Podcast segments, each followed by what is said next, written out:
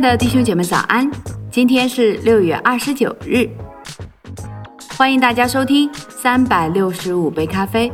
今天我们所要分享的主题是他脸上流露的爱和爱的动机。耶稣在圣经里比任何人更多谈论有关地狱的事。事实上，圣经中所提及地狱的一切事情，几乎都是由他说的。我盼望能听见他怎样谈论地狱。他说：“你有祸了。”甚至如此对法利赛人说的时候，他的态度是怎样的呢？他的语气是怎样的呢？他的眼神是怎样的呢？他为他的受造者哀伤时的表情又是怎样的呢？肯定没有演员能模仿他，因为他的警告是从心底里发出来。只有他在我们心里的爱。可以使我们的声音充满他的警告所含有的深刻感情。爱是神的儿子来到我们当中的动机。从圣经里看看这些熟悉的词句。希伯来书十二章二节那里说：“他因那摆在前面的喜乐，就轻看羞辱，忍受了十字架的苦难。”那些最认识我们的人告诉我们。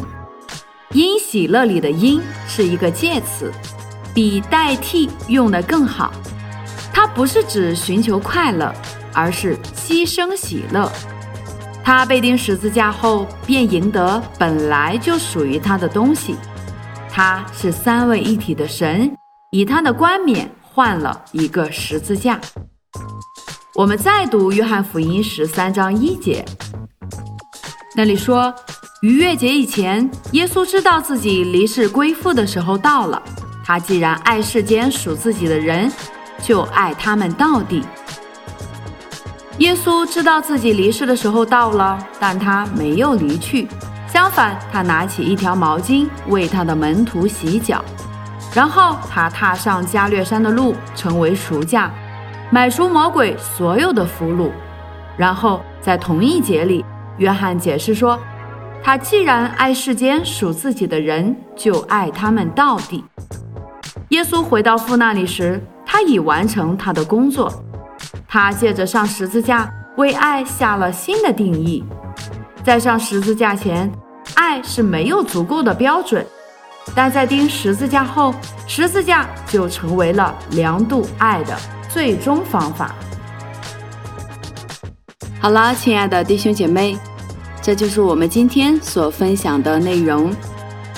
既然我们已经领受了耶稣基督的爱，那么就把这爱去分享给更多的人吧。